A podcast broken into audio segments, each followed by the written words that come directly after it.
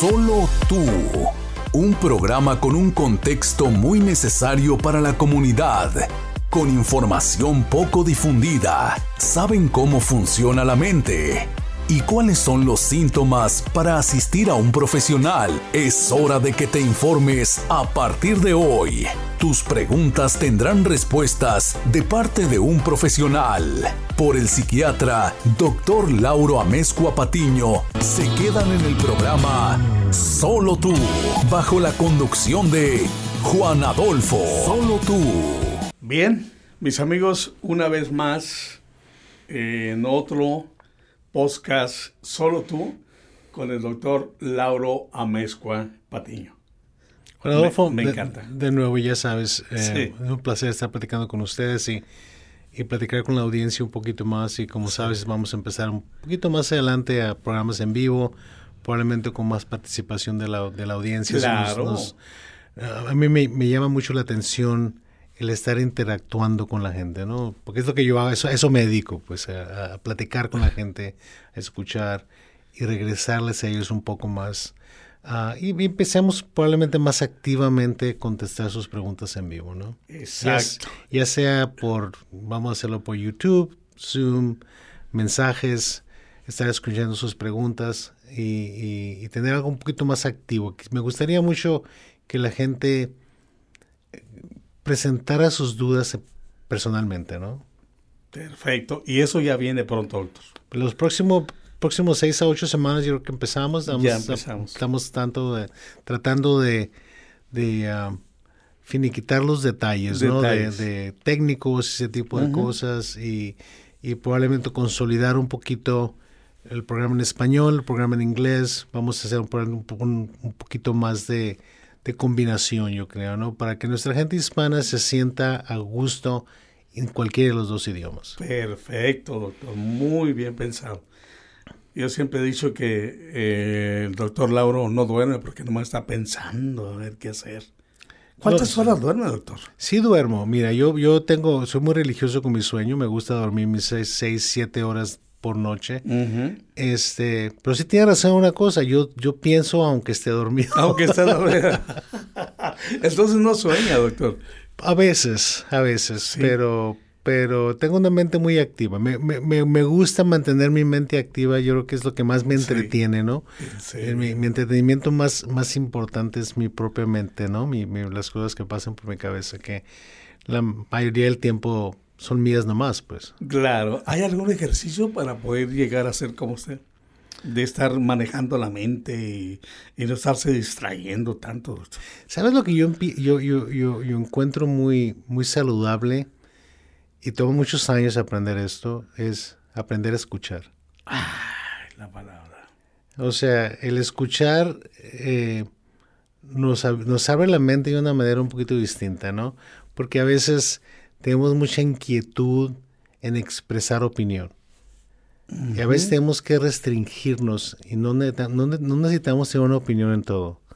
Pero hay que escucharla. La mayoría de la gente no, no platica con uno porque quiere la opinión de uno, porque quiere que uno lo escuche. Entonces, ¿cómo les regresamos a ellos el mensaje que nos están dando? De una manera que les ayude a ellos, es parte del proceso, ¿no? Y eso toma tiempo, eso toma años de experiencia y de, manejarlo, ¿no? Muy buena, doctor. Eh, como se lo he dicho anteriormente, usted es un gran maestro para mí. He aprendido muchas cosas de usted. Gracias, Juan Adolfo. muchas cosas. Doctor, eh, hemos estado en el programa pasado, hablábamos eh, con mucha alegría, lo, lo dije en, en el programa que me dio mucho gusto cuando usted sacó un, video en sus plataformas donde usted se puso la vacuna. Eso nos hizo, a mí lo personal, me hizo más creíble de lo que yo tenía pensado antes. Verlo a usted vacunándose y ahora sí que en vivo ahí. Exacto. Mira, desgraciadamente el asunto de la vacuna se ha convertido en un asunto controversial, ¿no? Controversial. Y para nuestra gente, sobre todo para la gente hispana, para la gente afroamericana, este, hay mucho temor. en cuanto a la vacuna, por, por historia, por razones científicas, por razones sociales, razones religiosas, lo que tú quieras. El, problema es que todo eso no está apoyado por información científica. Entonces es muy importante para mí que la gente, primero que reconozca que hay ciencia detrás de la vacuna, que esto no es algo que se creó para parar el COVID, hay una historia detrás de la vacuna. Entonces cuando la gente dice, es que la vacuna la, inventaron hace un año y apenas tenemos un año con esto, realmente la vacuna tiene aproximadamente 8 a 10 años, porque esta vacuna originalmente, la técnica de la vacuna, se, se creó para atacar el SARS y Ebola hace 10 años. Entonces la técnica empezó en esos momentos. De hecho, llegaron a crear una vacuna que nunca se usó porque no hubo necesidad de usarse. ¿okay? Pero la técnica es muy sencilla y es una técnica que está basada casi 100% en tecnología. Imagínate que estás cambiando un chip de un, un vehículo, ¿no? Que la va a llevar al cuerpo. Entonces, tomando una parte pequeña de los piquitos que tiene el virus, agarraron la información, la pusieron en el vehículo y te la inyectan. Y eso hace que tu cuerpo cree anticuerpos en contra del virus. así de sencillo. Pero así como cambiaron ese microchip, digamos, de la, información genética del, del, virus, pueden poner otra información genética para otro tratamiento, pues. Entonces, lo fascinante de esta tecnología es que el potencial es, es enorme. ¿okay? Ahora, sí estoy de acuerdo que no ha habido suficiente estudio, por eso el, la aplicación y la aprobación de las autoridades federales ha sido aplicación de emergencia, ¿verdad? Pero toda la información que conocemos hasta el momento nos dice que no hay efectos secundarios serios. ¿Por qué? Porque se utilizó en cerca de 30 mil gentes, ¿no? Entonces, hay estudios que nos dicen que la seguridad es alta y el beneficio es muy alto. Siempre que hablamos de vacunación, hablamos de manejo de riesgo. ¿Cuál es el beneficio y cuál es el riesgo que estamos tomando? Y la realidad es que esa es una decisión que todos los días tomamos cuando vamos con el médico. Vas con el médico, te subió la presión, tómate este medicamento, cuáles son los beneficios que me va a dar, cuáles son los riesgos y uno decide si se lo va a tomar o no. Los beneficios en este momento en que estamos como humanidad de vacunar una larga proporción de la población es mucho más alto que el riesgo que se está tomando. Entonces, tenemos que acostumbrarnos a que esta no es una decisión de vida, la única decisión que vamos a tomar en nuestra vida en, cuestión de, riesgo. Todos tomamos riesgo. Tomamos riesgo cuando nos fuimos al carro y manejamos al trabajo. Tomamos riesgo cuando nos fuimos en avión y viajamos a otra ciudad. Lo mismo sucede con la vacuna. Estamos tomando un riesgo que desde mi punto de vista, analizando toda la cuestión científica, toda la cuestión de que se hable en la sociedad sobre la vacuna, lo que no, que no se vacunen, yo pienso que es importante demostrar que uno puede tomar el riesgo, ¿verdad? Y se va a proteger a uno y a los demás. Pues. Doctor, uh, lo acaba usted de decir hace 19 años dice que ya existe. Ya existe 10 años. 10 años existe una, vacuna. Una, una vacuna para usarse en, en algún otro, otro virus que no, que no fue, no fue necesario. Ahora, entonces esto puede ser falta de información de parte de, de, del mundo, doctor, porque yo sinceramente, yo, yo pensé que, que esta vacuna la hicieron en, en un año.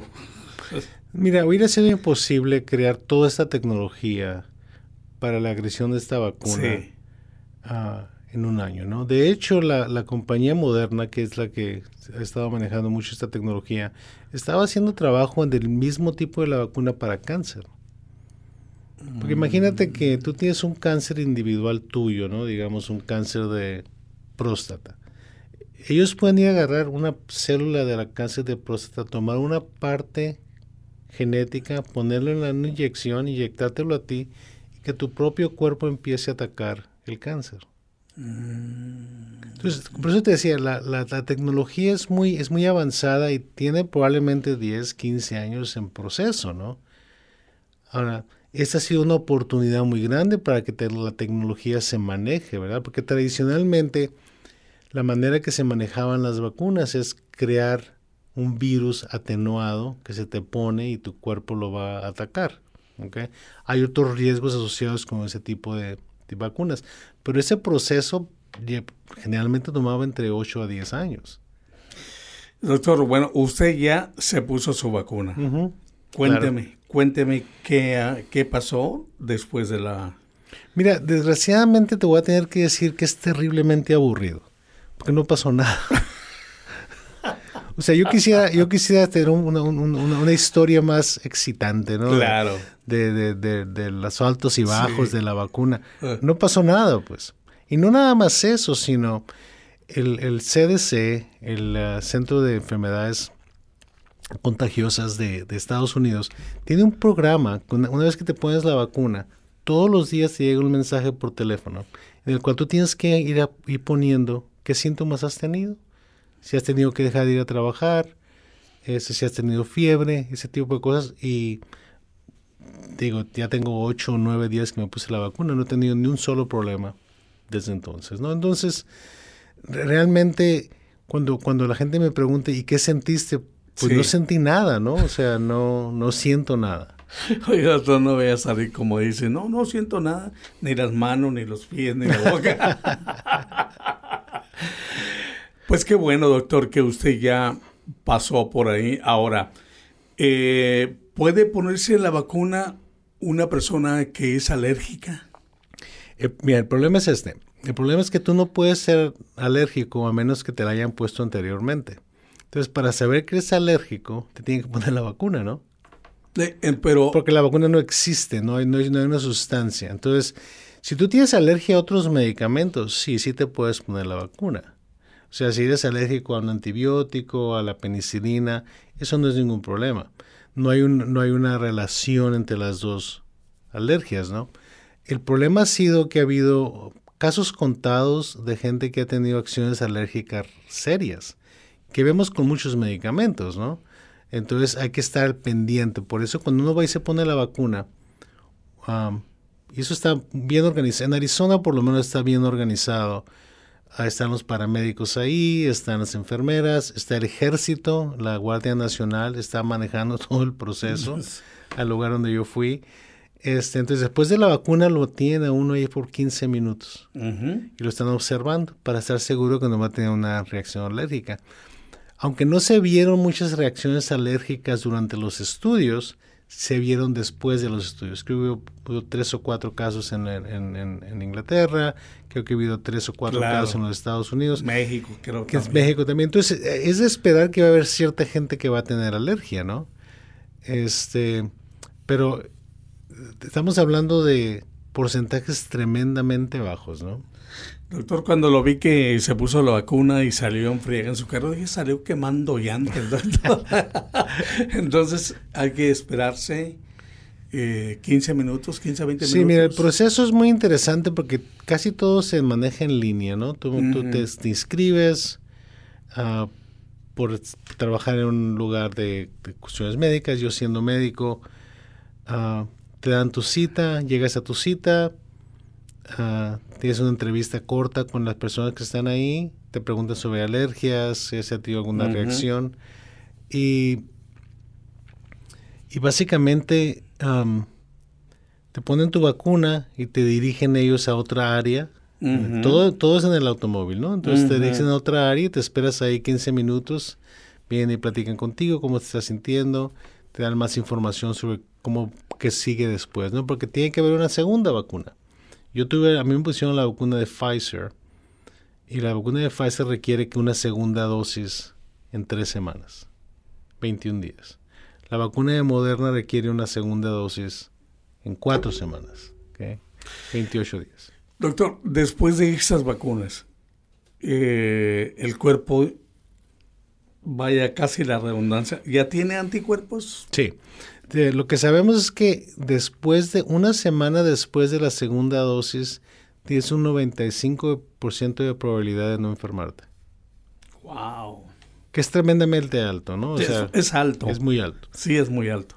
Lo que no se sabe todavía que se sigue estudiando es por cuánto tiempo. O sea, mira, por ejemplo, te das cuenta con la vacuna del, de la influenza, del flu, te vacunan cada año. Eso quiere decir porque el virus tiende a mutar, tiende a cambiar un poco. No se sabe todavía qué tanto va a mutar este virus y si vamos a requerir una vacuna cada año, ¿no? Sería como la, la de la influenza. Exacto. Ahora, doctor, ¿en qué orden se está aplicando la vacuna? Ahorita, ahorita hay, hay, hay, un grupo, el grupo 1, que es el grupo 1A, 1B, 1C. Y cada uno son grupos diferentes. Entonces, el, primer grupo son los, la gente que trabajamos en hospitales, la gente que trabaja en clínicas médicas, gente que está más expuesta, ¿no? Luego viene el grupo 1B, en donde va a haber más trabajadores, por ejemplo, eh, lo que llaman los, los, los, los, que responden primero, ¿no? Para eh, policía, paramédicos, personas que viven en los, ¿cómo se llama? En los asilos de ancianos, por ejemplo. ¿verdad? La gente que está a más riesgo. Creo que después de eso viene la gente arriba de 65 años.